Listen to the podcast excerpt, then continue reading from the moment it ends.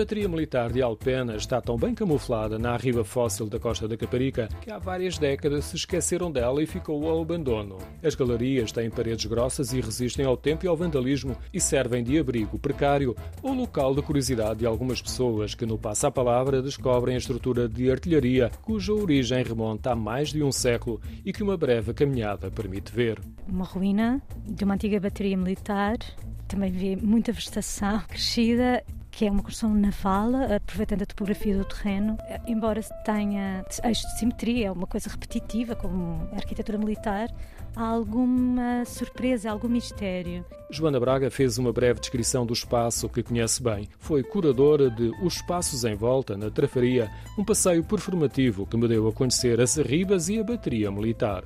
Das vezes que cá vim, encontrei um conjunto de crianças a brincar às escondidas, naqueles espaços, pessoas que passeiam, moram aqui ao pé e passeiam os cães. Encontrei várias pessoas a visitarem este espaço e também, na verdade, encontrei um grupo de pessoas que estavam a filmar um videoclipe. Andamos cerca de um quilómetro a acompanhar a construção incrustada na arriba. Alguns compartimentos têm ligação entre eles, outros linha de vista. Grafites, lixo, pedras e a escuridão e alguns compartimentos formam uma forte contraposição ao espaço exterior, sem eco, mas com luz e vegetação. Joana Braga partilha algumas destas sensações nas vezes que visitou a bateria militar. As qualidades aurais, reverberação daquelas salas, têm, têm uma qualidade qualquer muito especial. Eu acho que há, há um, uma sensação quase de surpresa e de vontade de descobrir, mas depois, com o tempo, eu tenho vindo muitas vezes eu acho que há um lado meio meditativo.